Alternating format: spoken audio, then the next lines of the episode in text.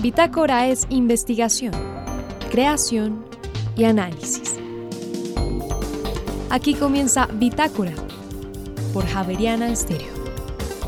Muy buenas noches y bienvenidos a este fin de semana de Bitácora. En esta emisión presentamos el Grupo de Economía Solidaria de la Universidad Javeriana trabaja con un colectivo brasilero en el desarrollo de unos proyectos acerca de emprendimiento, principalmente para mejorar las condiciones de vida de los habitantes de diferentes regiones de cada país. Escuche esta propuesta. ¿En qué momento se empezó a hablar de agua potable y de acueducto en lo que hoy es Colombia? Es la historia de esta noche con Germán Mejía Pavoni en la serie La construcción de un país. Y finalmente, más de 4.000 mujeres cabeza de hogar que actualmente están reclusas podrían lograr su libertad si realizan un trabajo comunitario. Desde la Universidad Javeriana, un grupo de abogados gestiona una ley que propone cambiar la cárcel por el trabajo social. Hoy les contamos los detalles. María Fernanda Gutiérrez, José Vicente Arismendi, Laura del Soldaza, Juliana Sánchez y quien les habla, Juan Sebastián Ortiz, estaremos con ustedes durante esta hora de Bitácora. Bienvenidos. La Facultad de Estudios Ambientales y Rurales de la Universidad Javeriana está cumpliendo 25 años y están llenitos de eventos. Eh, en esta semana se está llevando a cabo uno de esos eventos y para eso invitaron al profesor Daniel Nagoa Meneses. Él va a conversar con la facultad y con todos los invitados sobre el fomento de desarrollo local desde economías solidarias y es una experiencia compartida entre el grupo colombiano y el grupo brasilero. Eh, profesor Daniel, bienvenido a Bitácora, ¿cómo le va? Ah, muy bien, muy bien, gracias. Un gusto saludarte, profesora, saludar a todos que nos escuchan. Un honor estar presente en este momento. Muchas gracias. Eh, eh, también está con usted el profesor Juan Fernando, al que vamos a saludar ahorita más adelante, pero por ahora quiero que usted me cuente un poco de qué se trata el proyecto de, del desarrollo local Economía Solidaria, es decir, cuál es la, eh, el, el plus de este proyecto. Sí, este es un proyecto muy, muy interesante, un proyecto muy rico. Que é uma unificação de vários conceitos de, de desenvolvimento local, desenvolvimento territorial, desenvolvimento econômico e políticas públicas de, de inclusão social e econômica das pessoas eh, mais pobres eh, ou que possuem alguma discapacidade. Eh, mira, é, é um projeto que é um desafio muito, muito grande, porque partimos de, do, la idea, lo presupuesto, que la hipótesis, ¿no? la verdad, que toda la idea de desarrollo, toda la idea de política pública necesita de una base territorial. O território é o centro da política pública, é o centro, o ponto central de, la, de qualquer ação do, do governo. Então, para falar de desenvolvimento econômico, de desenvolvimento eh, social, las inovaciones, todo esto passa por um conceito de territórios, uma ideia da geografia que necessitamos de um território para desenvolver estes pontos. Então, a economia social e solidária, que é um conceito latino-americano, um pouco diferente do conceito de, de, economia social da Europa, eh, tem por objetivo a inclusão de pessoas que tem algum problema, alguma discapacidade econômica ou mesmo física, eh, que é um, pro, um, projeto de inclusão social através da geração de renda. Pero esta geração de renda com formas eh, eh, democráticas de gestão, de organização da produção, tem que estar basada em um território, um determinado território. Então, este é um grande desafio, porque os territórios possuem muitas diferenças. Se mirarmos a Colômbia, a região de, de Vale de Calca é uma situação, a região de Bogotá é outra, Cartagena outra. Eh, quanto maiores são os países, eh, os desafios são, são muito maiores. Pensamos em México, pensamos em Brasil, que é praticamente um continente com o norte do Brasil é completamente distinto de, del sul del país. Entonces tenemos que pensar estas dos cosas, inclusión con una base territorial. Pero es que usted me, me, me, dio muchas categorías, todas muy importantes. Efectivamente me habló de inclusión social, me habló de territorio y el centro de todo esto es la economía social solidaria. Eh, yo quiero que usted me explique un poquito más cuál es la propuesta que usted dice, eh, estamos eh, proponiendo un sistema de desarrollo local. Eh, un sistema de desarrollo económico, de desarrollo político, es decir, me puso muchas, muchas cosas. Eh, ¿Hacia dónde va exactamente la propuesta? ¿Cómo, vamos a lograr desarrollar esta economía eh, social solidaria a partir de diferencia de territorios y de inclusión social? Sí, este es lo, lo, grande desafío, lo punto, creo que es lo punto más difícil de, de este emprendimiento, de este, de este proyecto, porque al hablar de, de desarrollo de um território, temos que trabalhar com duas dos outras categorias as necessidades do território que se cambiam de território para território e eh, eh, eh, também as potencialidades deste território quais são as potências as capacidades de desenvolvimento a partir de um território então son são duas duas variáveis que temos que ter em conta para se pensar no empreendimento produtivo Eh, e este empreendimento produtivo tem que seguir as regras da economia solidária, que são a gestão democrática, a justa repartição de, de, de, dos resultados econômicos, eh, eh a preocupação ambiental eh, territorial también. Entonces, la economía solidaria es é un, un, método para desarrollar emprendimientos, una forma de gestión que é es más democrática, más solidaria. Tá? Y esta, este desarrollo então, é de estos emprendimientos son basados en un territorio que tiene su contexto, tiene sus necesidades y tiene sus potencialidades. Entonces, este es el primer paso. De, después tenemos, tenemos otros pasos, como la, la a identificação, a, relação, a formação de redes com outros territórios para que haja uma complementação desta, desta produção, uma complementação é, é, é, dessas potencialidades para que, que é uma, uma relação comercial, pero basada em, em relações mais solidárias eh, que reconhecem este ponto. Então, são, são uma escalera que vamos subindo la, la escalera otros niveles. Eh, cuando usted me habló de, eh, de, la, de, los territorios, también me dijo, pero es que los territorios también son muy variables. Y en Colombia tenemos un montón de territorios, igual que en Brasil, muy, muy, muy diversos y muy distintos, en donde eh, todas las situaciones pues son, son, eh, pueden llegar a ser diferentes debido a la dificultad o a la diferencia de los territorios. Eh, ¿Seleccionan territorios para generar este, producto, este proyecto de emprendimiento? Eh, ¿Tienen seleccionados Bogotá y Sao Paulo o algo así, o unos lugares más pequeños, o cómo funciona con respecto a territorio? Sí, sí. Sí, em Brasil temos selecionados alguns territórios com, com nossos parceiros, trabalhamos muito, eh, temos algumas experiências de sucesso, de outras que, que não muito sucesso, não muito. É, eh, hablando un poco de Brasil, en Brasil tenemos un, un, territorio de mucho suceso que trabajamos, la ciudad de Araraquara. Araraquara uhum. é uh -huh. es una palabra indígena que, que llama la morada del sol, que é es una ciudad muy caliente. Y lá tenemos experiencias de, de, de mucho éxito eh, para desarrollo local en, en varias situaciones. Araraquara es una ciudad eh, agrícola que depende na, na, na, naranja, eh, tem algumas outras eh, grandes empresas. Então, é uma cidade média para grande, que tem suas características, uma cidade interior do estado de São Paulo, que é uma zona mais rica de, de, do país, eh, que temos muitos empreendimentos, que, que reciclagem de basura, eh, outros empreendimentos eh, voltados para que miram a questão da alimentação, outras que, que são serviços de limpeza. Então, todo isso temos temos uma mirada voltada para as características da cidade e que desempenham, eh, usam a potencialidade destas pessoas involucradas em este empreendimento. Em Campinas, que é uma outra cidade interior de São Paulo, próxima, próxima a 150 quilômetros de, de, de Araraquara, que é uma das cidades mais ricas do país, temos outros tipos de empreendimento.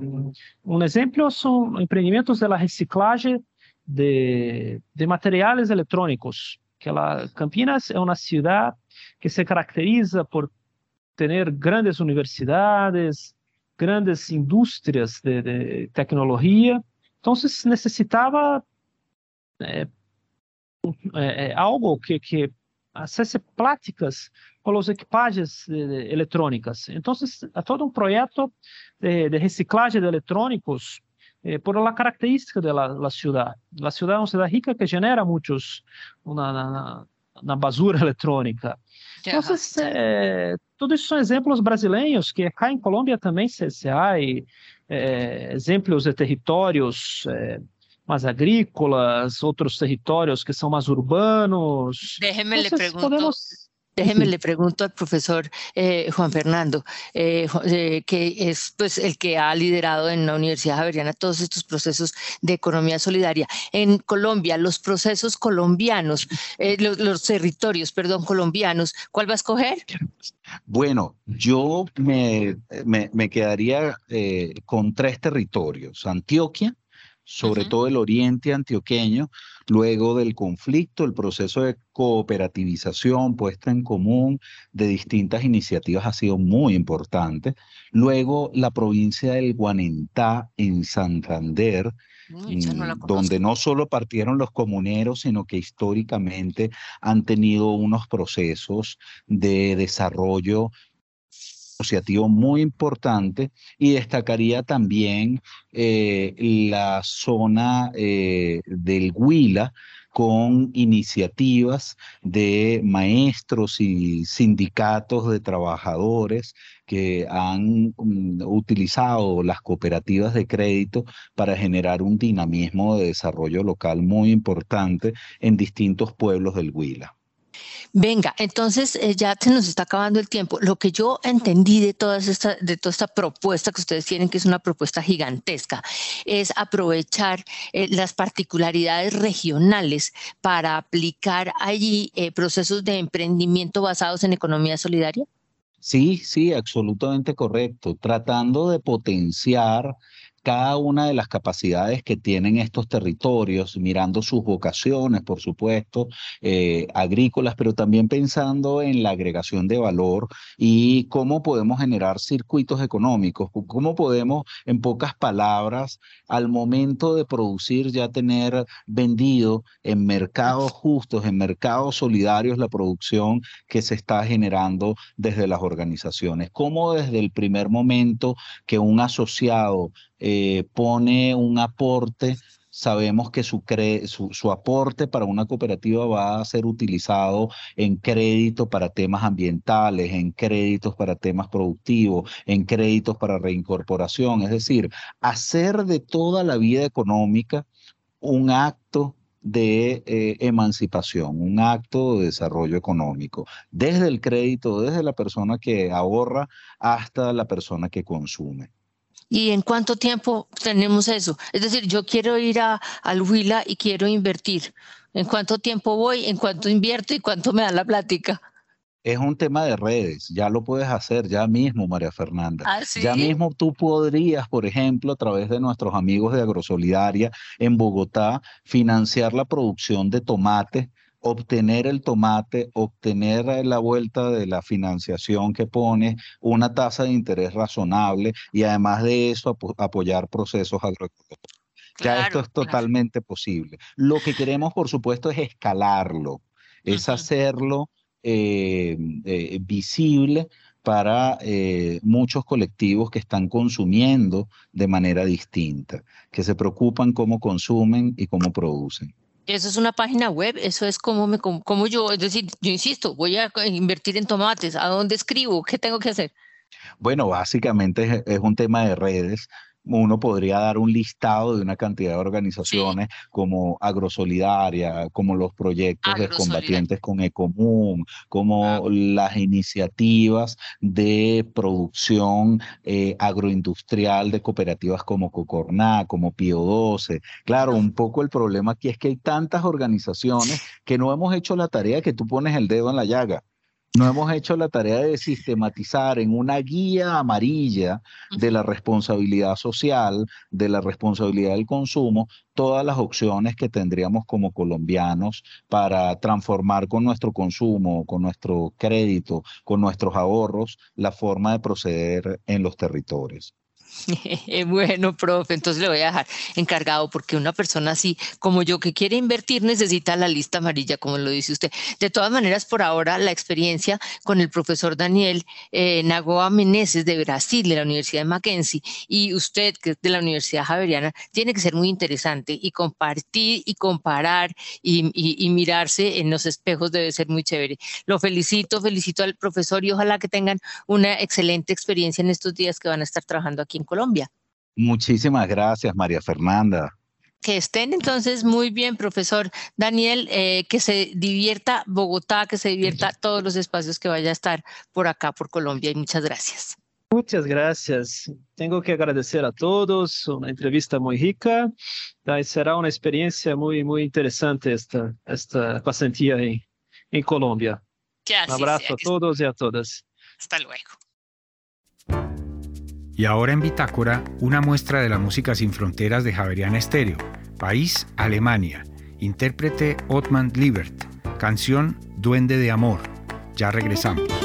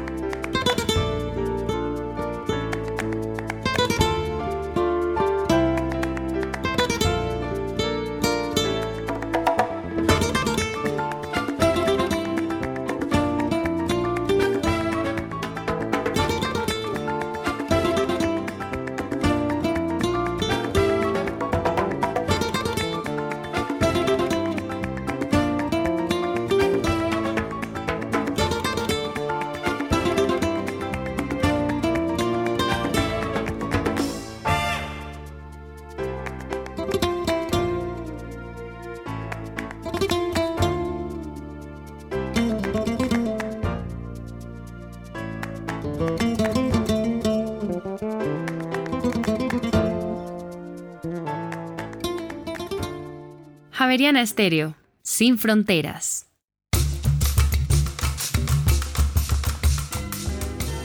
Uno de los retos más grandes para que una ciudad sea habitable eh, y cómoda y sana es que haya agua potable disponible para sus habitantes y ojalá en el domicilio.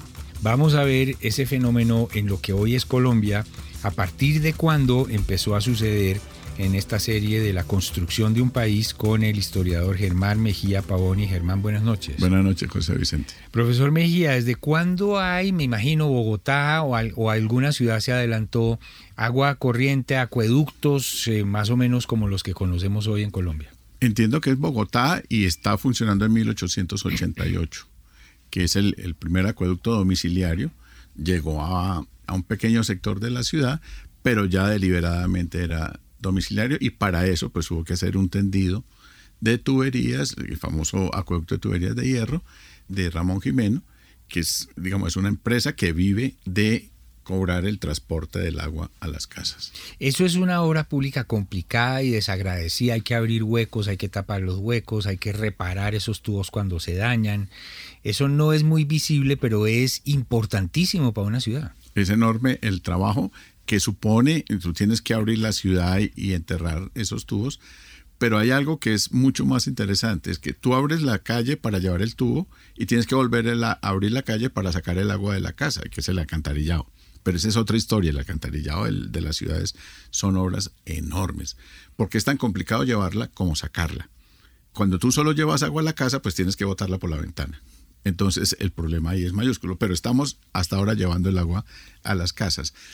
La ciudad es la primera en Colombia, o sea, el, llevar agua domiciliaria es muy viejo en, los urbanismos, en Roma el agua llegaba a las casas, o en, la Roma imperial.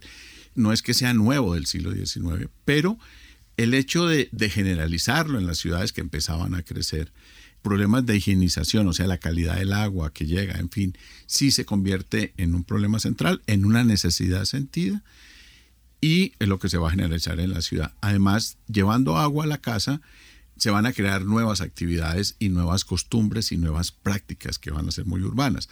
Desde lo que nosotros damos por hecho, ducharnos o abrir una, un grifo y nos sale agua, pero también va a desaparecer unos oficios, las aguateras. O sea, ya en la ciudad van a empezar a desaparecer las personas que vivían de llevar agua a las casas. Va a desaparecer los chorros, que era el abastecimiento de agua en las esquinas de las calles. Una especie de fuentecitas. Fuentecitas donde la gente iba con una múcura o con una, una olla y sacaba agua y se lo llevaba, o la compraba a alguien que prestaba ese servicio. Entonces, detrás de esto hay unos cambios que terminan siendo muy grandes, profundos en la vida urbana. ¿De qué tamaño era Bogotá en esa época? Bogotá, si ponemos una fecha, 1888 tenía unos 80 mil habitantes. Para 1884 Chapinero ya era un barrio de la ciudad pero estaba, había un vacío entre Chapinero y San Diego. Precisamente la zona en la que estamos, en lo que hoy es Sucre, lo que es Marley, lo que es el bosque Calderón, toda esa parte estaba, era hacienda. Y en San Diego, hasta las cruces, y desde lo que es la circunvalar, más o menos la Quinta de Bolívar o Monserrate, por decirlo. La iglesia de Egipto. Desde la iglesia de Egipto hasta abajo de San Victorino, la plaza de madera, lo que hoy es la plaza de España. ¿La estación de tren de la Sabana ya existía? No, en 1888 no. Está en construcción en la línea férrea, el, ferrocarril de la Sabana, y va a funcionar en 1892. Claro.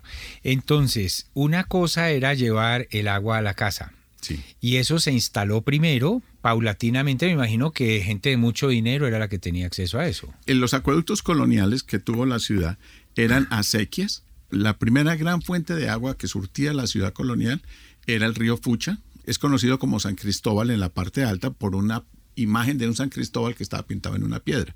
Pero el San Cristóbal y el Fucha es el mismo río. Se tomaba de ahí por una sequía abierta, se llevaba hasta abajo de la Plaza de Egipto. Hoy en día se llama la cajita de agua. Uno cuando va caminando por la Candelaria lo ve.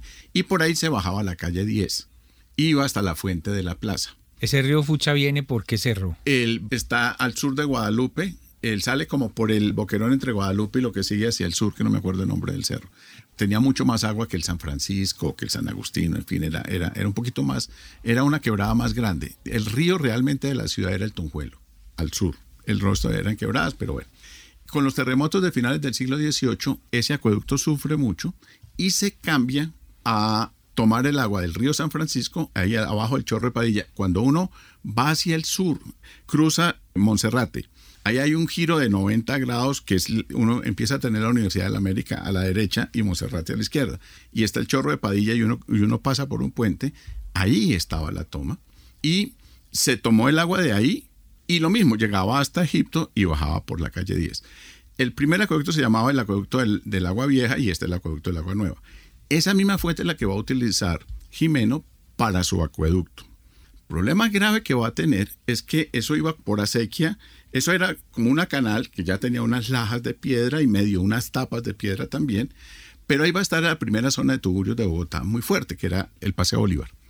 Eso eran como 60, 80 cabañas realmente chozas y había una cantidad de gente que, que vivía ahí, pero todos los desechos humanos iban a parar a la sequía que llevaba el agua para, el sol. Entonces, la calidad del agua era muy mala. Llegaba hasta la cajita y ahí se entubaba y bajaba, digamos, por una red de pequeñas calles, la calle novena, la once, porque no se desarrolló mucho este acueducto y llegaba a las casas. Él tenía la obligación de alimentar los chorros de ese sector también. Bogotá tenía una fortuna. La Bogotá colonial, la Bogotá vieja, está construida en las faldas de Guadalupe. Y esas faldas de Guadalupe son muy ricas en agua, en nacimientos. Entonces, la ciudad nunca sufrió escasez de agua porque tenía el San Francisco, el San Agustín, en fin, estas quebradas, y tenía muchos nacimientos. Y muchos de los chorros eran nacimientos que estaban en los solares de las casas y se veían obligados a prestar el servicio de ponerle un chorro, un tubo, que saliera a, la acera. A, la acera, a una pilita que hacían ahí en la acera. El chorro de Quevedo era literalmente eso, un nacimiento que le daba lugar a, un, a una pequeña pila de donde la gente se surtía. Luego la ciudad colonial no sufre, además es una densidad muy baja, son 20 mil, 15 mil, 10 mil, depende cómo nos vamos hacia atrás en el tiempo, pero la ciudad ya de 80 mil habitantes empezó a tener problemas de abastecimiento de agua. Y este acueducto es muy reducido en su capacidad de servicio y a su vez la calidad del agua no era buena entonces empieza a ser fuente de enfermedades, ya en la ciudad hay laboratorios y empiezan a estudiar el agua. El caso es que para 1914 la ciudad explota y se va contra Jimeno, en el 12, perdón, y le dicen que se termina el contrato que tenía con la ciudad que iba a durar varias décadas más. Y la ciudad compra a Jimeno la empresa. Y aquí empieza algo que va a ser muy interesante y es la municipalización de los servicios públicos. Había empezado por el tranvía en 1910 sigue con el acueducto y lentamente los servicios se van volviendo municipales. Porque se vio que lo, era natural que eso fuera un monopolio. Durante mucho tiempo ese tipo de monopolio se sintió como natural. Claro, y es que la ciudad no tenía el dinero para construirlo, entonces lo que daba era concesiones. Pero cuando yo hago la concesión, sí le pido a la ciudad, si yo me voy a meter en esta inversión, usted me da el monopolio. Porque si van a haber cuatro empresas de acueductos, pues yo voy a quebrar. En esas garantías que ofreció la ciudad es donde hubo excesos, donde hubo problemas, y tarde o temprano la ciudad va a tener que recuperar. Lo mismo pasó con el tranvía en 1910 y la ciudad se va a demorar varios años para comprar la empresa de acueducto. El pleito fue en el año 12, pero todavía en el 14 seguía siendo privado el servicio porque la ciudad no había tenido la plata. Le tocó pedir préstamos a un banco extranjero y terminar de conseguir toda la plata con un banco colombiano para poderle pagar a Jimeno y a los otros inversionistas toda la obra. Este tema es fascinante, la construcción de un país, el acueducto, las nuevas comodidades de la ciudad y cómo Bogotá a principios del siglo XX se empezó a surtir con este líquido sin el cual no podríamos vivir. Germán Mejía Pavoni, hasta la próxima y gracias. José Vicente, buenas noches.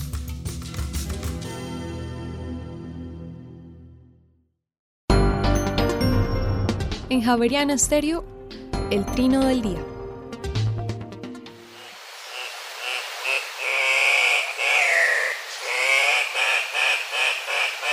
El gallito de roca que estamos escuchando tiene un trino poco melodioso, pero es una de las aves más vistosas que se puede observar en la zona andina de Sudamérica, lo cual lo convirtió paradójicamente en una especie amenazada.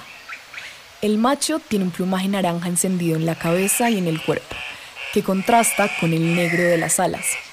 Las hembras son más pequeñas y con plumas en tonos marrón apagado. Se alimentan de frutos diversos y es una especie que ayuda a dispersar las semillas en el entorno.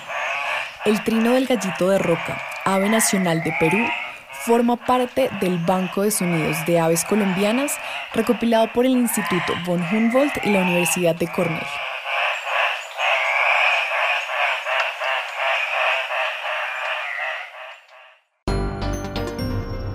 En Javeriana la historia de una palabra.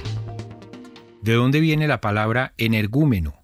Hoy entendemos por energúmeno a la persona furiosa o violenta, pero no fue este su significado original. La palabra entró al español en torno al año 1600, aplicada a la persona endemoniada, poseída por el diablo.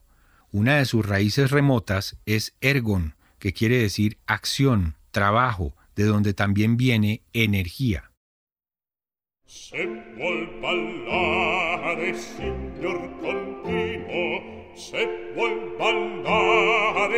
¿Qué tienen en común la Revolución Francesa y una ópera sobre el conde de Sevilla? Se vuelva al si quisiera bailar, es el área que estamos escuchando en este momento de la ópera Las bodas de Fígaro de Wolfgang Amadeus Mozart y que aparte de ser una de mis óperas favoritas, tiene una relación bien interesante con la historia de Francia. Las bodas de Fígaro es la segunda parte de otra ópera también muy reconocida llamada El Barbero de Sevilla del compositor italiano Gioacchino Rossini. En esta continuación, Fígaro desea casarse con Susana, la criada de la condesa, pero el conde de Almaviva tiene otros planes para ella. El conde quiere ejercer algo que se llama el derecho feudal de pernada para acostarse con Susana antes de la consumación de su matrimonio con Fígaro. Este derecho otorgaba a los señores feudales mantener relaciones con cualquier sierva doncella de su reino que fuera a contraer matrimonio con uno de sus siervos. Al mismo tiempo, Querubino, el paje del conde, se encuentra perdidamente enamorado de Rosina, la condesa, y el conde busca deshacerse de él enviándolo a hacer servicio militar. Entonces, Susana, Fígaro y la condesa se unen para arruinar los planes del conde y además demostrar su infidelidad. Es al inicio de toda la historia cuando Fígaro se entera de los deseos del conde que canta esta aria que estamos escuchando en este momento. Lo que es interesante de toda esta situación es que esta ópera, la cual se basó en una obra de teatro en tres partes, escrita por el dramaturgo francés Agustín de Beaumarchais, fue altamente censurada en su época por el discurso revolucionario que se podía encontrar entre líneas. Fue estrenada apenas dos años antes de la revolución, a duras penas, luego de sufrir muchos cambios y bastante censura. Es por esto que podemos escuchar esta área en dos claves distintas. Por un lado es Fígaro, retando al conde con las palabras Si quisiera bailar, mi bello conde, la guitarrina le tocaré, lo cual implica que él estará preparado para los planes que tiene con relación a Susana. Pero por otro lado, esta es la historia de un grupo de siervos y una condesa que se unen para hacerle frente a los planes de este señor feudal, por lo que esta área también se podría escuchar y entender como aires tempranos del ánimo de la revolución y como un reflejo interesante de los límites de la censura y de las ideas que estaban siendo propagadas por el arte. Sin nada más que añadir, los dejo con el Se Volvalare de la ópera Las bodas de Fígaro mi nombre es Manuela E. Aguirre. Esta fue la recomendación del día.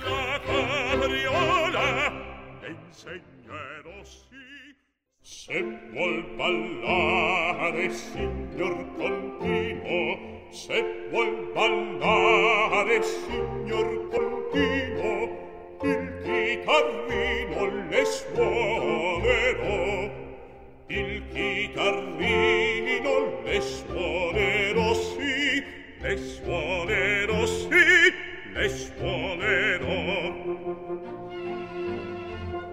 Se vuol venire nella mia scuola la capriola le insegnerò.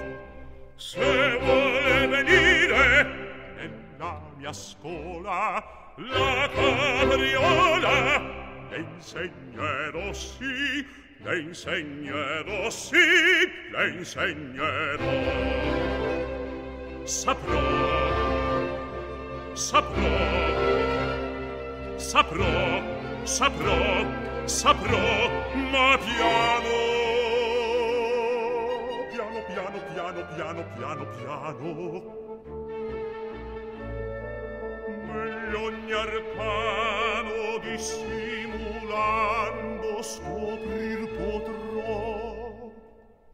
L'arte schermendo l'arte adoprando, di qua pungendo di là scherzando tutte le macchine rovescerò rovescerò l'arte schermendo l'arte adoprando, di qua pungendo di là scherzando tutte le macchine rovescerò tutte le macchine rovescerò tutte le macchine rovescerò rovescerò rovescerò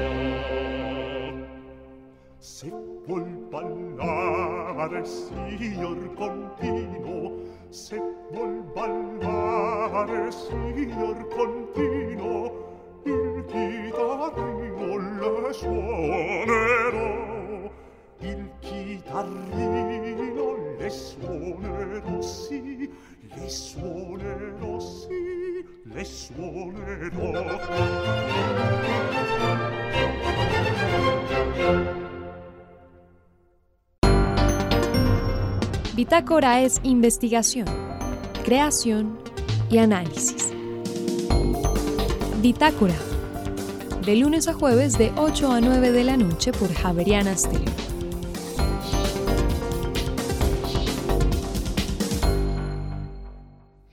Las madres cabeza de familia que están en la cárcel por fallas no muy graves eh, podrían hacer trabajo comunitario en vez de tener que cumplir su pena en la cárcel?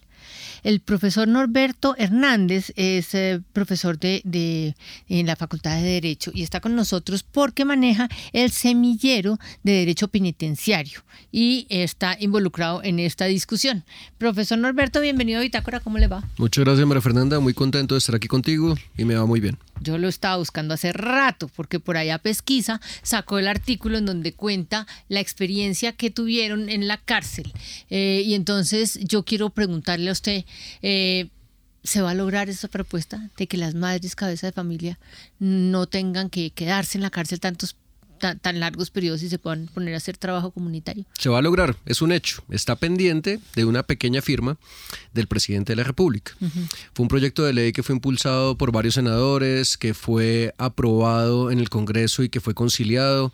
Posteriormente eh, se dieron algunas objeciones presidenciales del anterior gobierno diciendo que el proyecto era inconveniente y que era inconstitucional y eso pasó a revisión de la Corte Constitucional. La Corte desde hace ya más o menos dos meses adoptó la decisión de que las objeciones no eran procedentes y entonces lo que sigue es eh, eh, ese análisis de constitucionalidad de la Corte obliga al presidente de la República a firmar o sancionar esa ley. No lo hizo el presidente saliente, esperamos que prontamente lo haga el presidente que actualmente nos gobierna. ¿Firmar es lo mismo que sancionar? Sí, la firma del presidente eh, convierte el acto jurídico en la sanción de la ley y eso quiere decir que la ley empieza su vigencia. ¿Y cuál es el yo, yo veo las ventajas, pero no veo las desventajas. ¿Por qué alguien lo quiere frenar? ¿Qué, es decir, ¿cuáles pueden ser los puntos que uno diría, este es polémico? Yo creo que son todas, yo también veo las ventajas, sin embargo te expongo algunas de las desventajas que creo que fueron las que se expusieron en las objeciones presidenciales del anterior presidente de la República. Y una era que eventualmente algunas mujeres, madres, cabeza de familia que están privadas de la libertad y que podían resultar beneficiadas con este trabajo comunitario, iban a realizar eh, delitos de narcotráfico. Y eso es cierto. Hay algunas personas y mayoritariamente por un informe que hizo también la Universidad Javeriana conjuntamente con la Cruz Roja Internacional, se estableció que la mayoría de las mujeres que están privadas de la libertad son por delitos de drogas. Entonces decía el presidente saliente, bueno, que ya salió, decía el presidente que no podíamos olvidar nuestra lucha contra las drogas, nuestro, nuestros compromisos internacionales en materia de delitos de narcotráfico y que esto habilitaría a defraudar esos compromisos internacionales, lo cual no es cierto. Los compromisos internacionales no es simplemente frenar o encarcelar a estas personas que han cometido estos delitos, sino atacar y continuar con la lucha que no necesariamente se ve reflejada en privación de la libertad. Y otro punto que se mencionaba también era que eventualmente estas mujeres, eh, el hecho de que tuvieran esta posibilidad de trabajo comunitario podía habilitar que fueran utilizadas o instrumentalizadas para que se continuaran cometiendo estos delitos.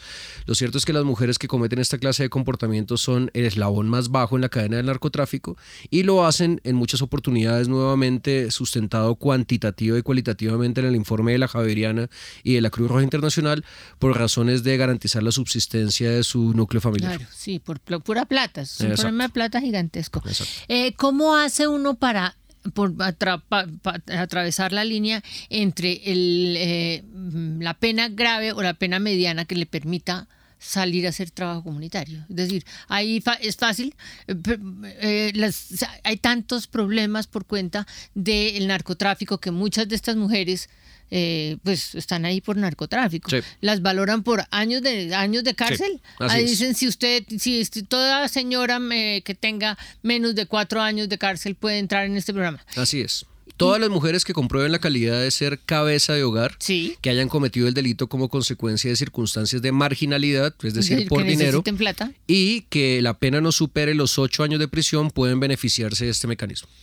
Pero no todas las penas son eh, haber sido narcotráfico, ¿o sí? No, no todas las penas tienen que haber sido narcotráfico. Hay, otros delitos que también, por ejemplo, incluyen aquí el tema del hurto, nuevamente hablando de lo que decíamos ahora de circunstancias económicas que llevan a que se cometan esta clase de comportamientos. Ya, ya, ya. Eh, ¿Y el trabajo comunitario no necesita formación? Sí. Y entonces las señoras que no creo que estén formadas en trabajo comunitario tienen que empezar por un curso para hacer Así es. lo que van a hacer. Sí. ¿Y, y los planes son hacer qué? ¿Que hagan qué?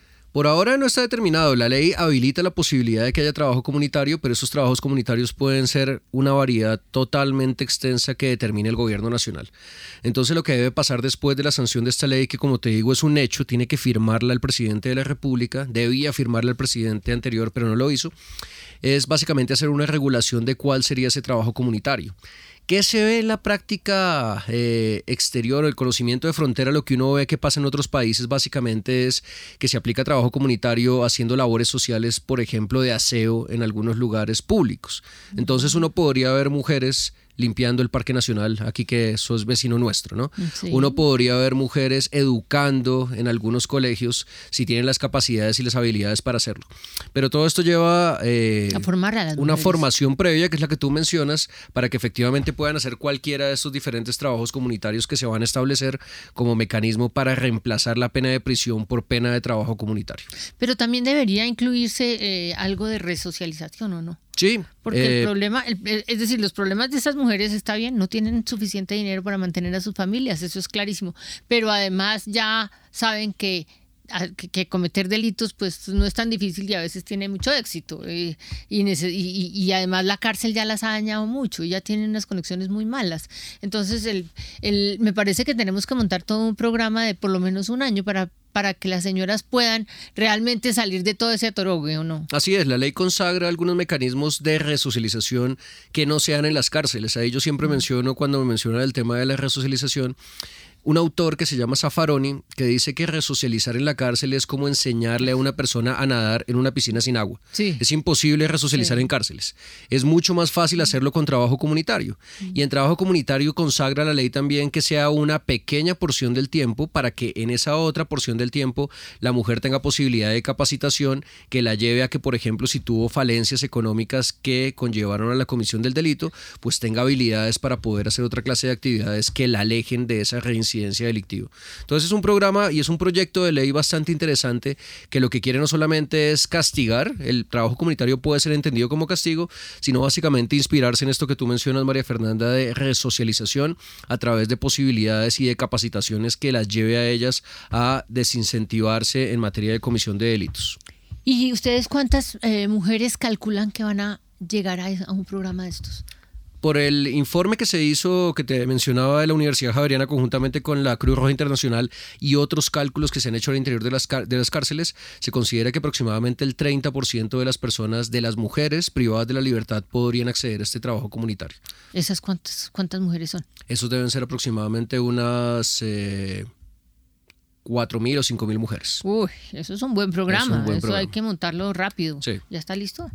Está listo. Está pendiente de, resocializar, de apoyar. Está pendiente la sanción del presidente, viene la regulación que hablábamos ahora y seguramente la Universidad Javeriana eh, y desde el Semillero en Derecho Penitenciario haremos también actividades para poder hacer capacitación de ellas, no solamente en el trabajo comunitario que van a desarrollar, sino también en lo que tú mencionabas de programas de resocialización que desincentiven la comisión del delito. Claro, métale deportes. Sí, Los deportes son claves en esos, en esos procesos. Óigame, eh, ¿Cómo les, ¿Cómo les fue a los muchachos del semillero entrando a la cárcel de mujeres y compartiendo y entendiendo este proceso? Fue una experiencia muy bonita que nació de unas integrantes del semillero en derecho penitenciario, se sumaron muchos más integrantes, que consistió inicialmente en hacer una campaña de donación de útiles de aseo. Hay una ley recientemente sancionada que dice que las mujeres deben tener por lo menos algunos elementos propios de la salud mm. menstrual que no se les suministran, se les suministra algunos pero son insuficientes para algunas mujeres y con base en esa preocupación decidimos hacer una campaña de donación llevando 120 kits de aseo a la cárcel eh, El Buen Pastor, que es la cárcel de mujeres de la ciudad de Bogotá. Sumado a eso dijimos, pues no desaprovechemos la oportunidad de llegar a la cárcel y hagamos otras cosas. Y mencionamos tanto eh, pedagógicamente el tema de esta ley que garantiza el acceso a estos implementos, como el proyecto de ley de trabajo comunitario para mujeres eh, privadas de la libertad, mujeres cabeza de hogar que están en circunstancias de marginalidad. Entonces fue muy interesante porque pues ver primero las sonrisas de aquellas que recibían estos kits de donación, pero las sonrisas más grandes de saber que podían acceder tan pronto el presidente de la República firmara esta ley en particular a una excarcelación. Entonces fue muy emocionante para ellos el contacto con la realidad, el hecho de ver algo muy diferente a lo que normalmente enseñamos en las aulas de clase, que es el derecho eh, pues de una manera mucho más abstracta y que no se aplica como se ve en, el, en los establecimientos de reclusión, creo que humaniza mucho a los estudiantes y que además les da también una razón de, de humanismo que inspiramos siempre desde la universidad para que puedan hacer un trabajo social que también tiene inspiración en la profesión del derecho. ¿Llegaron fácil a la cárcel? ¿Los dejan entrar fácil? ¿Cuántos Sí, iban? Llegamos, entramos eh, ocho personas, pero hemos entrado más. La semana pasada, antepasada, estábamos de hecho en un seminario internacional con la Universidad de Zúrich y con la Universidad Tecnológica de Bolívar e ingresamos 25 personas a la modelo y 25 personas al Buen Pastor. En esta campaña particular ingresamos ocho personas. Y es fácil, bueno, en realidad no es fácil, pero fue fácil gracias a los contactos de una persona que trabaja en, los- en derechos humanos en el IMPEC, que constantemente nos colabora para facilitar un poco estas actividades. Y cuando estaban por dentro, pre- eh, presentaron toda esta discusión de, de- del permiso para salir o del trabajo comunitario, eh, ¿les surgieron nuevos temas de investigación? Es que creo Sí. que allá eso debe ser un laboratorio de temas de investigación. Cierto. Entonces llegan y los deben buscar por todas partes para todos, pero Sí. tienen problemas comunales Mm. Que, ustedes van a, a continuar trabajando. Claro, hay problemas que generalmente que son recurrentes como por ejemplo, ¿qué hago si el juez que va a decretar mi libertad no la decreta? ¿No? Entonces, hay algunos temas que usualmente están relacionados con excarcelaciones, que usualmente son un objeto de preocupación de la población privada de la libertad y que tuvimos oportunidad de escuchar nuevamente en esta visita.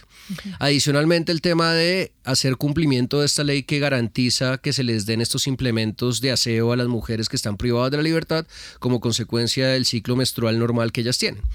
Y otros aspectos también que son muy importantes de trabajar es derechos de las personas que están en posibilidad de extradición, que han sido solicitadas en extradición. Eso es otro, otro de esos temas que me dijeron ellas, deberíamos trabajar, las estudiantes, deberíamos trabajar porque usualmente son una población abandonada.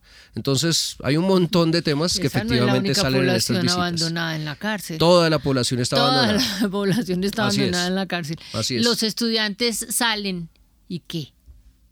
Salen, eh, me refiero a, es que si usted me lleva a mí, yo voy a salir muy deprimida. Es un pro- o el- ustedes ya han tenido todo un proceso para llevarlos. eh, No es un no es un momento muy duro en la vida. El semillero ¿O lleva usted ya está acostumbrado? Yo creo que estoy acostumbrado, llevo trabajando en cárceles más de 10 años.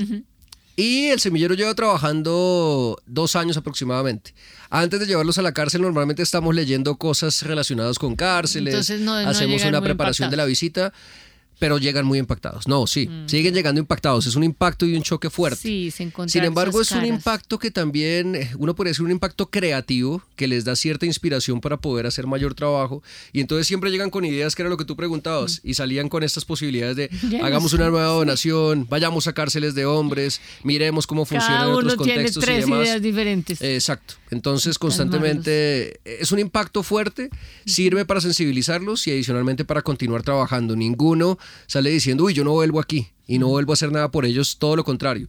Se humanizan y se sensibilizan y se conectan mucho con la población privada de la libertad, buscando hacer mayor trabajo en beneficio de ellas. Qué bueno.